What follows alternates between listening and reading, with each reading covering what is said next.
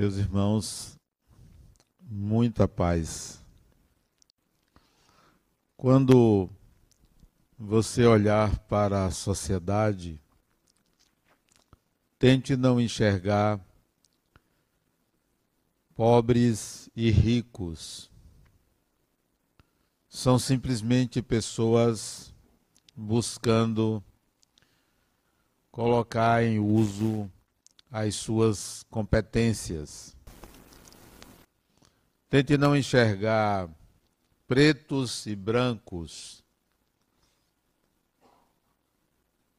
Observe que se tratam de pessoas, seres humanos comuns, que se utilizam de uma veste para as experiências da vida comum. Tente não enxergar homens ou mulheres, mas sim espíritos vestindo um corpo adequado momentaneamente à sua evolução. Tente não enxergar praticantes da religião A ou da religião B mas tão somente pessoas que tentam equilibrar as suas consciências das inquietações quanto ao próprio destino. Tente não enxergar bons e maus, mas simplesmente pessoas que se encontram em diferentes estágios de percepção da vida, julgando-se nesta ou naquela condição. Evite enquadrar a pessoa ou as pessoas segundo um princípio que possa excluí-la da condição humana geral. Todo enquadre, todo julgamento moral discriciona, reduz, dificulta a compreensão da natureza do outro.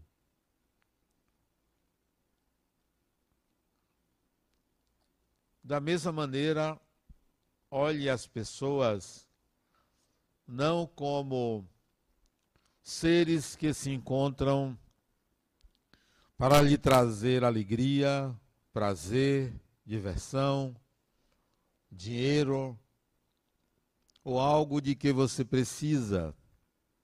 O outro não é seu objeto. Tudo de que você precisa deve nascer das suas habilidades, das suas competências, sobretudo da sua capacidade de tomar consciência da sua origem divina, da sua condição de espírito imortal. De onde vem a sua opinião sobre o outro?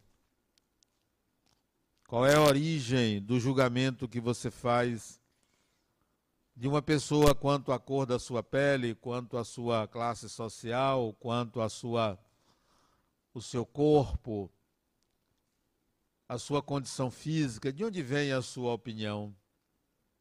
Certamente ela vem de uma comparação entre o ideal de pessoa que você é, ou que você pretensiosamente acredita que é, comparando com o lado inferior da sua personalidade projetado no outro. Quem compara a si mesmo estabelece uma diferença entre as próprias polaridades. Não está no outro quem você é. Não é o outro que lhe legitima, nem lhe dá dignidade, ou a própria vida. Ela lhe pertence e é um bem que você deve preservar. As nossas opiniões, elas vêm de fontes diferentes ou de diferentes fontes.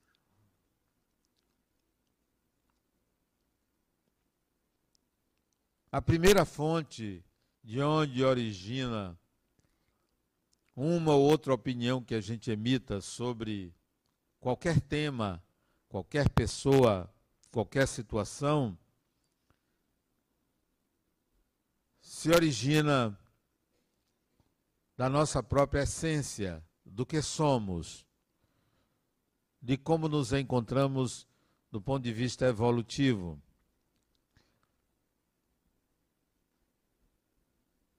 Quanto maior o número de habilidades que uma pessoa tenha, suas opiniões serão mais abalizadas, fundamentadas na sua própria experiência, óbvio. Essa é a primeira fonte.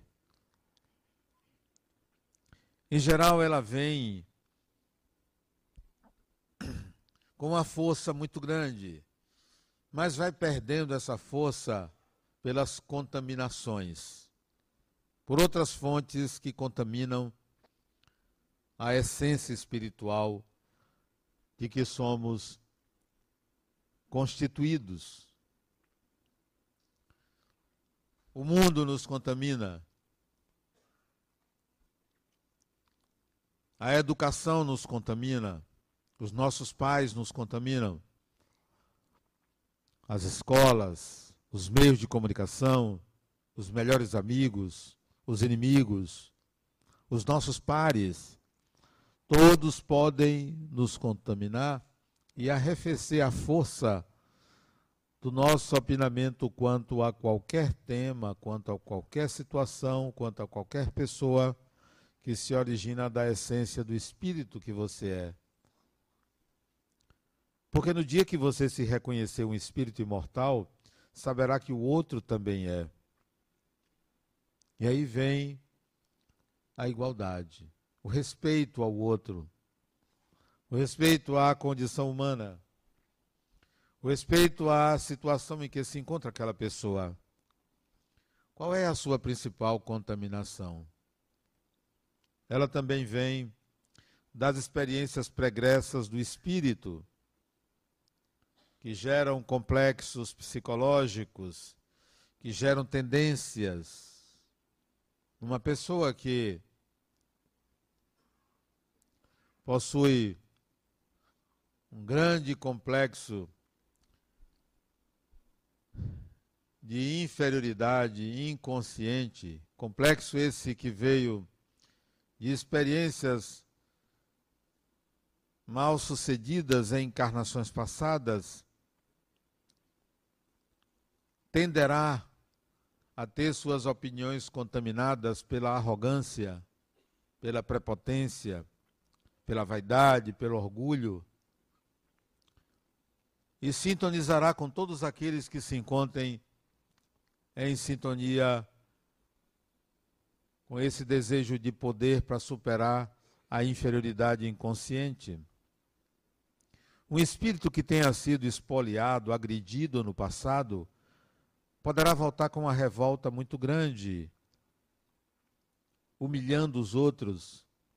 Suas opiniões serão cotejadas de humilhações, de tentativas de domínio, de superação da qualidade do outro. De onde vem a sua opinião? E com certeza, se ela for utilizada para agredir, diminuir, inferiorizar, ela está contaminada pelo pior de você.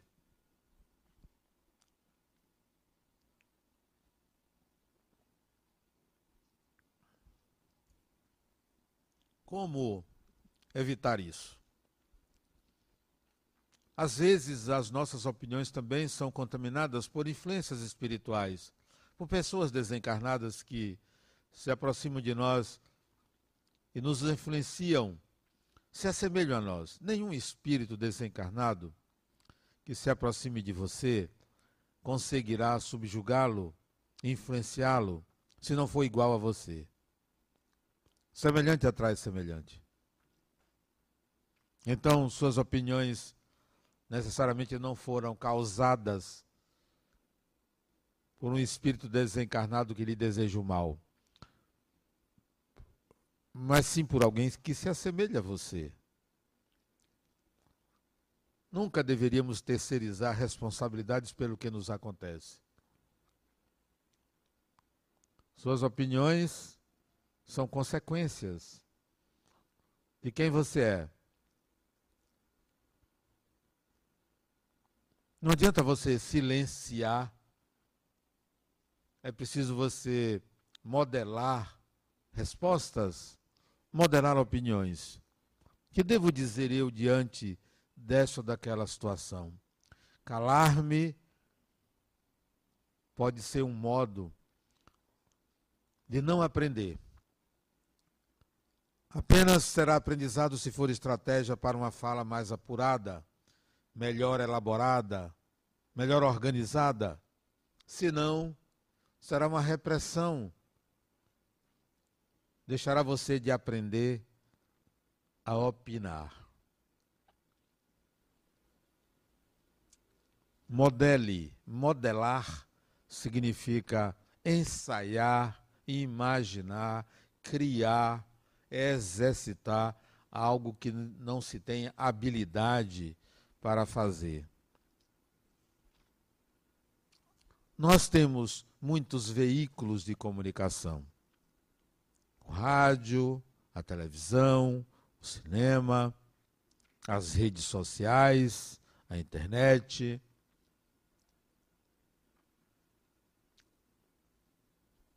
A conversa informal, telefone. A notícia circula com uma facilidade muito grande. E ela nunca é a mesma. Dita pelo emissor não é a mesma recebida pelo receptor.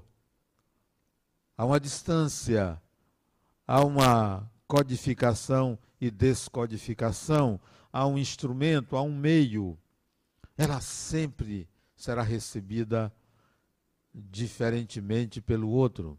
Quantas vezes eu já disse uma coisa aqui e as pessoas chegam para mim e me dizem que eu disse e eu não disse aquilo. Às vezes eu disse o oposto, mas é compreensível que o outro receba de uma forma diferente. É compreensível. Então é importante que você receba a notícia, a opinião do outro, contextualizando-a.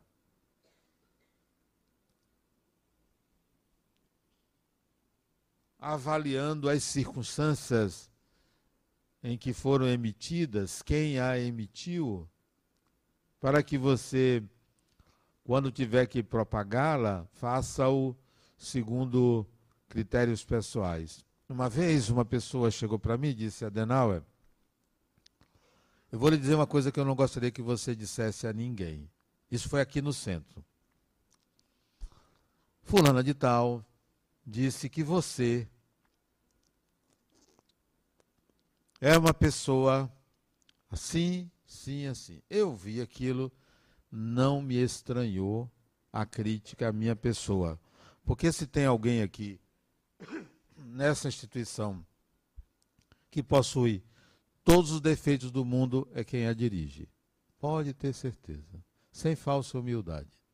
Eu sou a pessoa capaz de fazer todo tipo de mal. Sou. Alguns eu faço, outros eu não faço. Então, quando alguém me diz tece uma crítica a mim, ela é muito bem compreendida porque ela é possível de ser real. Eu agradeci a informação e disse: Olha, eu vou conversar com ela sobre isso que ela falou de mim. Aí ela disse: Pelo amor de Deus, não diga que foi eu. eu disse, a primeira coisa que eu vou dizer é que foi você que me disse. Porque senão ela vai pensar que é fofoca espiritual. Não, foi você.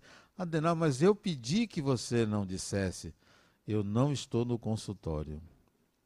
Não há um código aqui de ética a favor da fofoca. Eu vou dizer a fonte. Disse, eu nunca mais falo com você. Eu, inclusive, vou dizer a ela que você me disse isso. Mas não se preocupe. Quando eu disser, será na sua frente. Ele disse, então não venho mais aqui. Virá sim, eu lhe conheço. E alguns meses depois, dois ou três meses depois, coincidiu que eu vi as duas. E eu me posicionei num lugar que elas não poderiam sair. Você veja o que é um espírito ardiloso. Né? Que planeja, modela. Fulana, venha cá. Está vendo aquela dali? Conhece? Conheço. Minha amiga. Ela me disse que você falou o seguinte de mim. Ela Adenauer, antes que você me falasse, ela veio me falar, me pedindo desculpas. Aí eu chamei ela. E o assunto ali morreu. Porque ela se antecipou a mim, que foi o meu objetivo. Eu vou dizer. Eu vou falar. Me cabe isso. Não vou viver da sua opinião porque eu tenho uma opinião formada sobre mim, como dizia Raul Seixas. E a opinião que eu tenho sobre mim é a pior possível. Então, que crítica poderá me derrubar se eu mesmo enxergo a minha sombra? Porque se você não enxergar a sua sombra, você vai achar que o outro está sendo injusto com você. Não, ninguém é injusto comigo, porque eu sei da minha sombra sei do que sou capaz. Não será surpresa se alguém me lançar na lama, porque a lama cabe também à mais perfumosa das flores. Então, por que eu não poderia estar na lama? Quando você se submete à opinião alheia, é porque você não se conhece. Quando você sucumbe ao que outro diz de você, é porque você ainda depende desse vetor chamado imagem externa de si mesmo. Há um narcisismo coletivo muito grande que a gente vive de imagem. Vive de imagem. Há redes sociais que se perpetuam por conta das pessoas quererem que a sua imagem seja pública, e que todo mundo diga: olha que felicidade. É possível que seja verdadeiro, não é mentira. Mas as pessoas não querem publicar as suas infelicidades. Elas são reais. Elas existem. Uma paciente minha me colocou, ela não mora aqui em Salvador, em outro estado. Adenal, eu tenho uma amiga que só me fala coisa ruim. Num telefonema, ela colocou três coisas ruins. Só conta miséria. Eu não aguento mais. Digo, Fulana, olha como você é. Não suportar a miséria do outro. É porque você não enxerga a própria. Vá à sua amiga, não por telefone, pessoalmente, diga a ela, Fulana, quando você fala essas coisas, isso me, não me faz bem, diga a ela, ouça a crítica dela a você. Porque se a gente não for capaz de encarar o mal, se a gente se incomoda com o mal, é porque ele nos pertence. Se não me incomoda, não me pertence.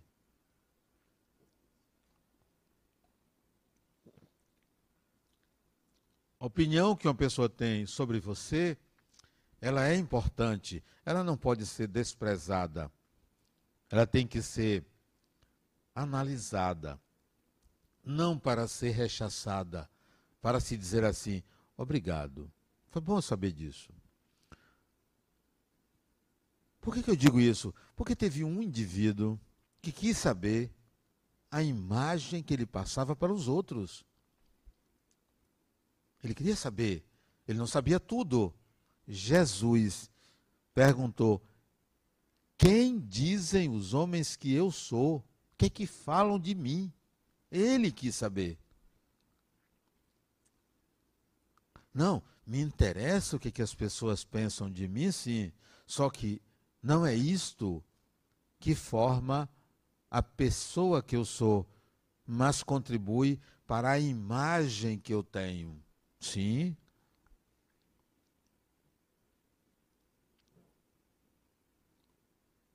Não, eu não desprezo o que dizem de mim. Mesmo quando dizem redundantemente que eu sou bonito.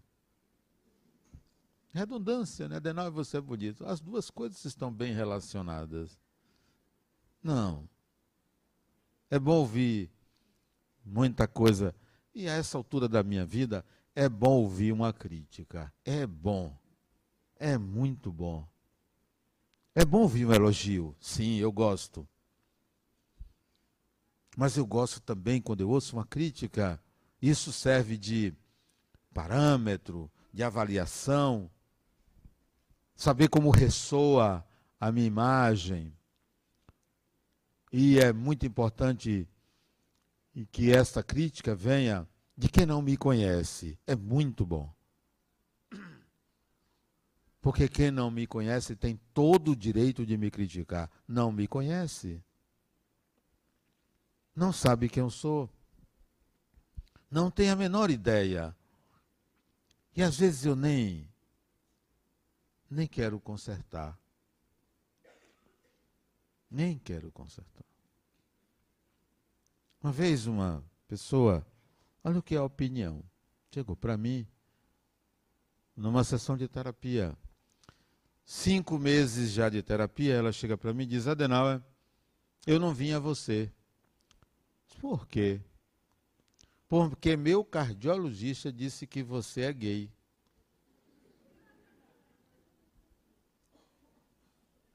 Foi mesmo? E por que você veio?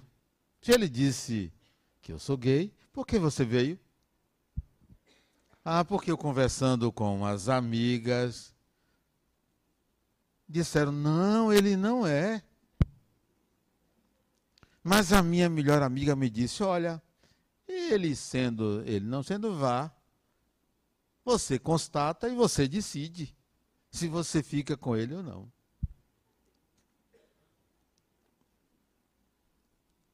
Aí eu perguntei, mas por que, que você só me disse isso hoje?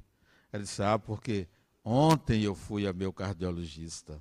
De novo, fazer exames. Eu estava com as palpitações no coração, né? E falei a ele que estava em terapia com você. Ele disse: Ah, deixa eu consertar. Ele não é gay, não. Não, não. Aí eu perguntei, mas como é que você sabe que ele agora não é? Ah, porque eu assisti ele na televisão. Ele olhava para as mulheres diferentemente de como ele olhava para os homens. Olha. Olha onde estava a minha sexualidade. Olha onde estava. Aí eu perguntei a ela, depois desses cinco meses, o que que você acha que eu sou? Ah, Adenauer, você é homem. Sabe o que disse ela? Não tenha tanta certeza. Ah, é ela que legitima quem eu sou? É só uma opinião. Deixa o outro ter a opinião que quiser. Qual é o demérito em ser gay? Alguém acha? Qual é o demérito? Qual é o problema se fosse ou se sou? Cada um que elabore o que acha que o outro é. Então eu deixei ela na dúvida. Não tenho que esclarecer. Não tenho que consertar. Outra opinião. Há algum tempo atrás, uns 15 anos atrás, meu filho foi a uma entrevista de emprego. e levou o portfólio dele de trabalhos. Ele é designer. E entre os trabalhos dele estava um trabalho que ele fez para o pai dele. Um trabalho gráfico que ele fez para mim tinha meu nome. Quando ele mostrou à pessoa dona da empresa o portfólio, a pessoa parou no meu nome e disse: Você conhece essa pessoa? Ele disse: Conheço. Ele disse: É picareta. Meu filho olhou para ele, não se incomodou, por quê? Porque conhece o pai dele e passou a página. Uma, ele tem muito, tinha muitos trabalhos, hoje tem muito mais.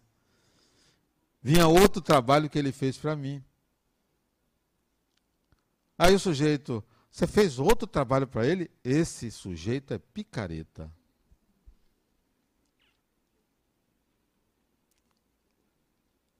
É, é, interessante você ouvir isso de você, porque só você sabe quem você é. É a opinião de uma pessoa, baseada no processo dela, na vida dela, nas ilusões e desilusões dela. Ah, mas isso arranha a sua imagem. Arranha?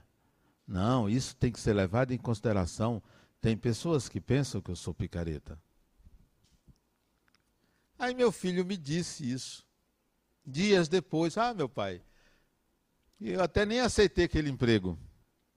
Mas olha o que o sujeito disse. Eu não sei o nome do sujeito, nem a empresa, não importa. Aí eu achei, poxa, interessante isso. Eu fui refletir quando é que eu tinha sido picareta. E eu tinha sido. Picareta é um instrumento que você usa para cavar, né? A picareta tem, é pontiaguda, pesada, né?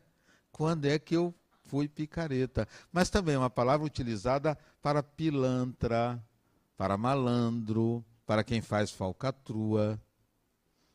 Aí eu fui me lembrar quando é que eu teria sido e que foi visto pela pessoa como sendo um picareta. Aí eu me lembrei. Dois anos antes desse episódio de meu filho, eu fui contratado por uma empresa para elaborar um teste psicológico a ser aplicado em mais de 2.500 funcionários. Eu elaborei o teste psicológico, fiz um contrato, cobrei, baratinho.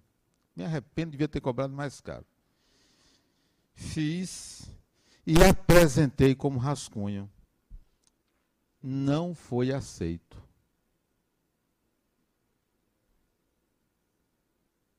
Meu rascunho, minha proposta e o rascunho não foi aceito. Uma outra, uma empresa de São Paulo apresentou a proposta dela. Só que a proposta dela continha o meu rascunho.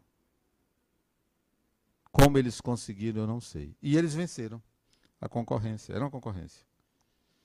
Usando o meu teste psicológico. Aí eu fui à empresa e denunciei, olha, tudo bem que eu não ganhei, mas a empresa que ganhou está usando o meu teste que eu apresentei a vocês. Ah, mas você não patenteou. E esse teste foi patenteado. Verifique se foi patenteado em data posterior ao dia que eu entreguei aqui. E de fato foi patenteado posteriormente. Eu perdi, a concorrência foi anulada e o dono da empresa passou a dizer que foi eu que fraudei. Muitas vezes uma opinião, ela reflete quem a pessoa é. Então não se espante quando uma opinião contra você aparecer. É reflexo do outro. Suas palavras dizem de você. falam de você. Cuide para que elas não sejam agressivas ao outro, porque denuncia quem você é. Se você joga lama numa pessoa, as suas mãos se sujam primeiro. Então evite.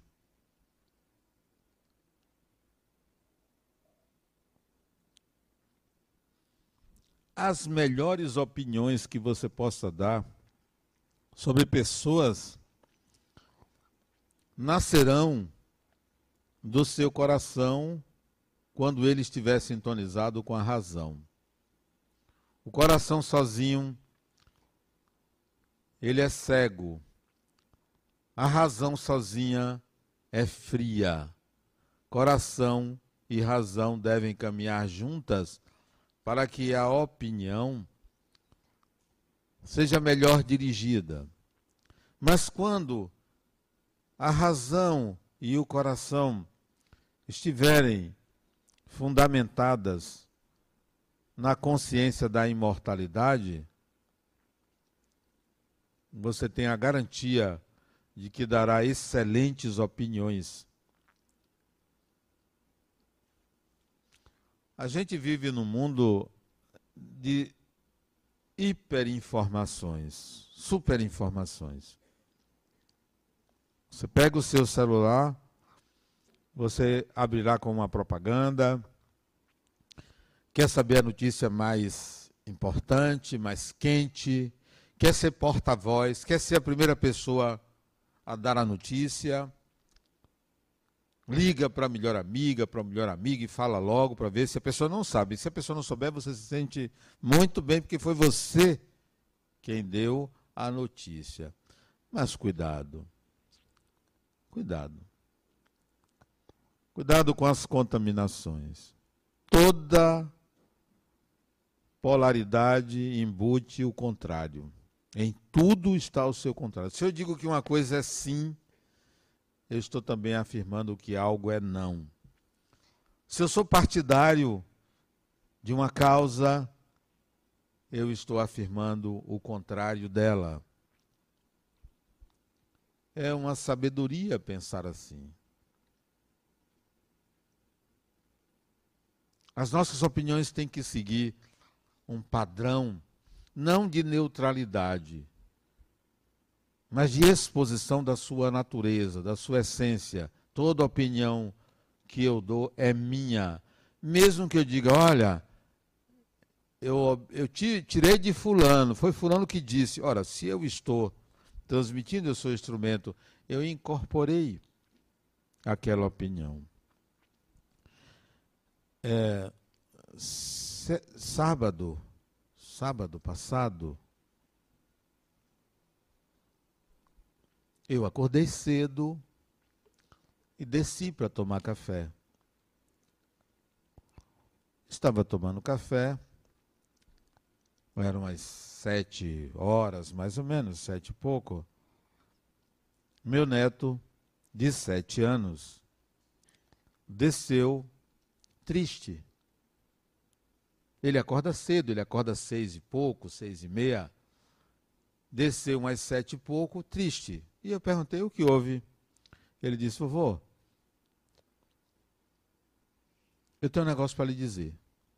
Tenho uma pergunta para lhe fazer. Você pode fazer.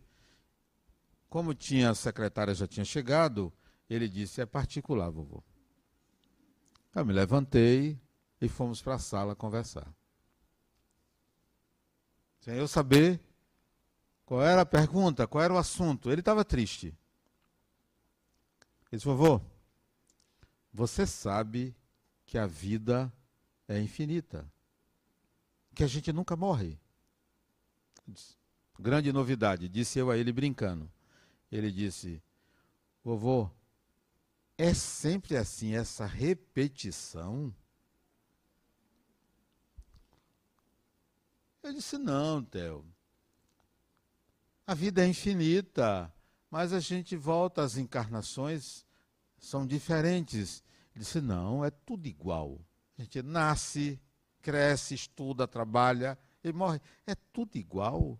Não tem nada de diferente. Eu disse: Tem. A gente reencarna em outros planetas, tem coisas diferentes. Ele disse: em outros planetas também a gente reencarna, morre.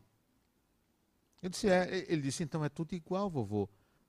Por que não vamos fazer alguma coisa de diferente?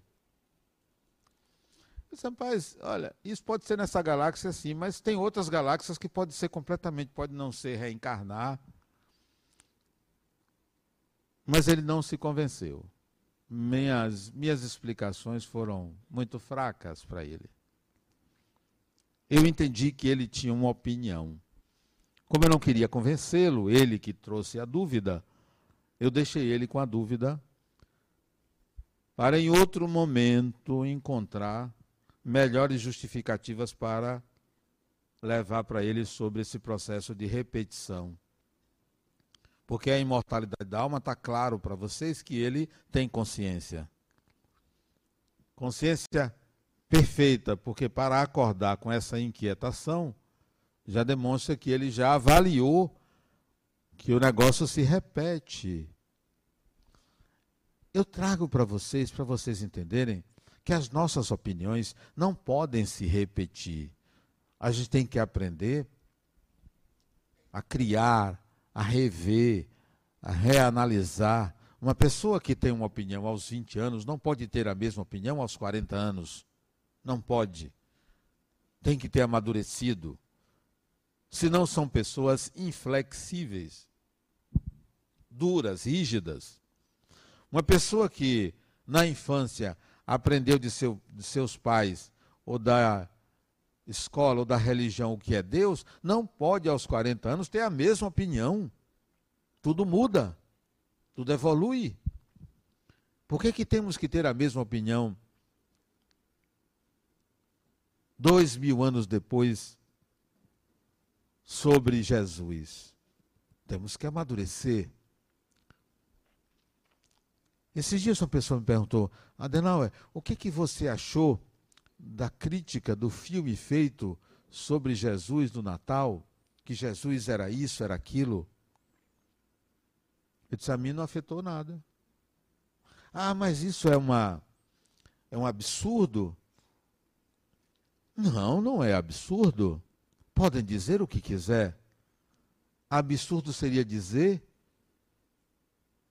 que Jesus pregou a violência, o ódio. Isso seria absurdo.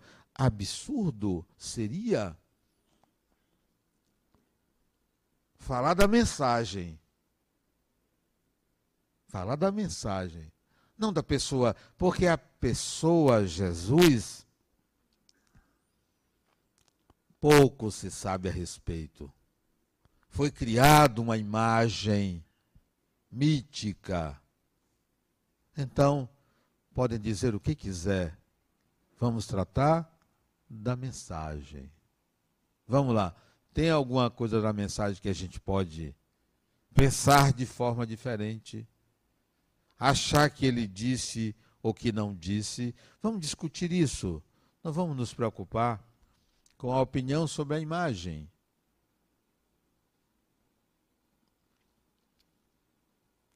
é algo pueril. O Espiritismo é uma doutrina baseada na imortalidade do espírito. A única ideia que eu vou dizer e vou discutir com alguém é dizer assim: não, não há imortalidade. Eu vou dizer há. É a única que eu vou. Se alguém disser é, não existe Deus, bom, eu acho que existe, agora não sei como é. Muita coisa pode ser discutida, mas para mim o que não, não cabe é dizer que nós não somos imortais. Se eu não tiver argumento, eu digo à pessoa: Fulano, morra para você ver. Vamos morrer? Que a gente vê se é ou se não é. É a única coisa que pode ser discutível. As outras, não, deixa as pessoas negarem, ah, eu não acredito em reencarnação. Não tem problema, a reencarnação não vai acabar porque você não acredita. Ouça opiniões das pessoas e tenha a sua própria maneira de pensar baseada na imortalidade. Ouça opiniões das pessoas e respeite. Não discuta a religião. Não discuta. Deixa as pessoas. A religião é equilíbrio da consciência inquieta. Equilíbrio da consciência inquieta. Alguém pode se contentar para aquietar a sua mente e dizer assim: só Jesus salva. Ótimo para essa pessoa. Alguém pode aquietar a sua mente rezando. Ótimo para aquela pessoa. Alguém pode aquietar sua mente levando um, um patuá, um crucifixo, um colar. Deixa a pessoa usar. O outro precisa se ajoelhar, fazer promessa. Esse meu filho, quando ele passou de ano, ele fez, ele cumpriu uma promessa. Ele não acreditava nele, isso eu acho que ele estava com 12 anos. Ele não acreditava nele. Ficou de recuperação de uma matéria, fez a prova e passou. Só que ele tinha feito uma promessa e contou para os amigos dele a promessa que tinha feito e ele cumpriu. Ele prometeu Morava num prédio de 15 andares eu. Ele prometeu, 20 andares. Ele prometeu subir as escadas de joelho. Eu morava no sétimo.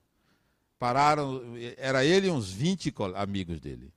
Ele de joelho e todo mundo fazendo festa em volta dele. Não teve um solidário para ir de joelho. Pararam no sétimo, beberam água e continuaram até o vigésimo. Moraram no sétimo. Só que ele botou uma joelheira. Né? A promessa era dele, não constava na promessa que era proibido usar a joelheira. Brincadeiras à parte, a pessoa tem o direito de fazer a promessa que quiser.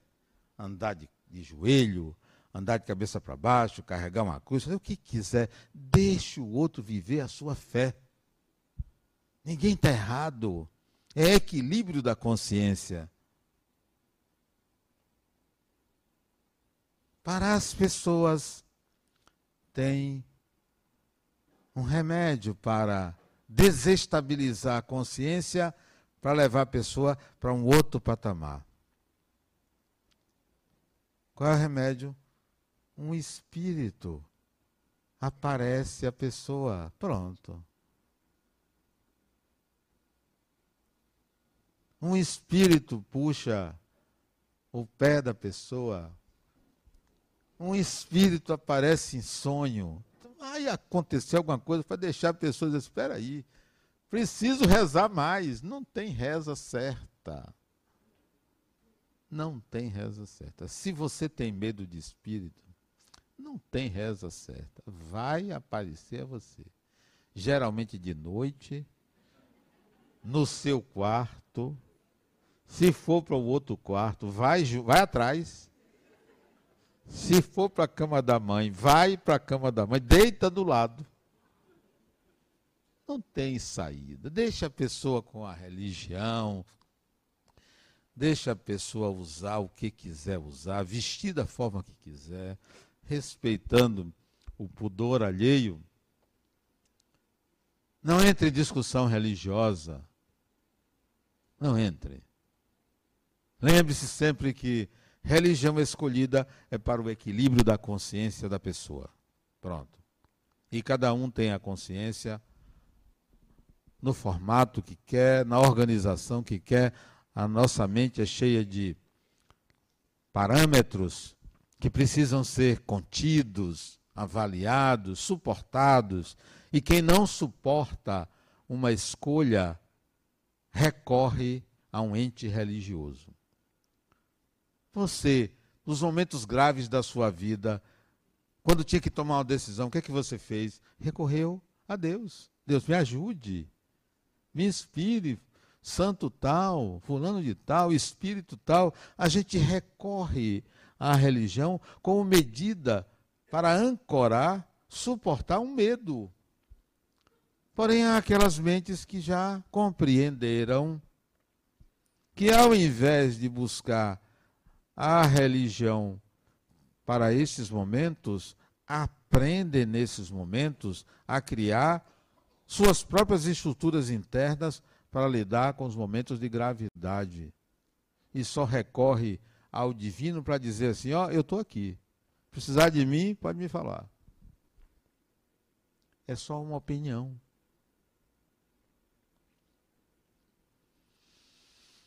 Domesticamente, nós temos muitas opiniões em família, geralmente ou contra vizinhos, ou contra amigos da família, ou contra os próprios entes familiares. A guerra sempre é instalada. E geralmente acontece nos eventos comemorativos. Natal, tem sempre uma brigazinha. Né? Para dar mais gás, mais alimento às pessoas que estão se sentindo excluídas, rejeitadas. É exatamente nesse momento que a gente deveria acolher, compreender. Compreender, entender as diferenças, deixa as pessoas gritarem, deixa as pessoas brigarem um pouquinho. Porque a gente vai querer apaziguar. Não, entre na discussão e procure compreender. Não tome partido, compreender. Ah, eu entendo você. Ah, eu entendo você. Interessante que eu atendi um casal, ela é minha paciente há uns 20 anos. Eu já tentei botar ela para fora, mas não sai. 20 anos. Ela um dia estava brigando com o marido, coisa rara, mulher brigar com o marido. Aí pediu para ele, se eu podia atender os dois. Eu não atendo o casal. Sim. Tá bom, traga ele aqui. Aí eu tinha uma opinião sobre ele. Essa opinião sobre ele vinha dela, claro, eu não o conhecia. Aí eu disse: Olha, Fulano, Antes de você falar, eu vou dizer a você como é que eu vejo você. O que é que eu sei de você? Aí descasquei em cima dele, né? Você é isso, você é aquilo, você faz isso, você faz aquilo, é grosso. Grosso foi o mínimo, né? É grosso, tal, tal. Ele ficou horrorizado. E eu tinha dito a ela que ia fazer isso. Aí ele disse, mas Bem, nessa hora ele chamou ela de bem, mas bem, você me trouxe aqui para eu apanhar. Aí eu disse: está vendo? A imagem que você passa, eu lido com isso há 20 anos. Em que ela tem razão? Você não precisa se defender, não. Em que ela tem razão? Eu não quero saber no que ela não tem razão. Em que ela não tem razão. a partir daí, sabe o que aconteceu? Ele proibiu ela de ir para terapia. Mas espera aí, sabe por quê? Porque ele queria o lugar dela. Eu digo, não, não vou atender você. Minha paciente é ela. É ela. Ela voltou.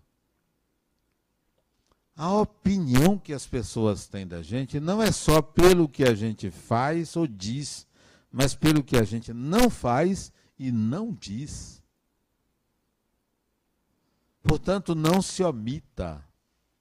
Não se omita. Aprenda a emitir opinião balizada, calcada em cima de quem você é e não do que você ouviu de terceiros. Porque senão você vai se contaminar. Não tome partido. Não dê razão a A ou a B. Compreenda A, compreenda B, compreenda C. Porque assim você será compreendida ou compreendido pelo outro. Quando você pega o Evangelho segundo o Espiritismo, Allan Kardec analisou o Evangelho de acordo com os princípios espíritas. E no início ele coloca: pode-se dizer que Jesus foi isso, foi isso e aquilo. Mas não se pode questionar a excelência da mensagem cristã. Pode-se dizer o que for de você, mas é importante que você não fundamente sua vida na sua imagem, mas sim naquilo que você diz, prega e faz. Sustente sua fala, sustente seu raciocínio, sustente sua personalidade, tenha fundamentos para o que você diz. Então eu não vou chegar por aí e dizer tem uma epidemia de coronavírus, porque não tem, ao menos no Brasil, não tem. Vamos usar máscaras? Não vamos. Então não vou alardear uma coisa que não é verdade. Porque é baseado em números, em fatos, e não na opinião de A, de B, de C. Assim é tudo, tudo na vida. Existe uma consciência coletiva que dispara. Você tem que ter sua opinião. Para isso servem as opiniões. E não se esqueça, dê suas opiniões em cima da consciência da sua imortalidade. Muita paz.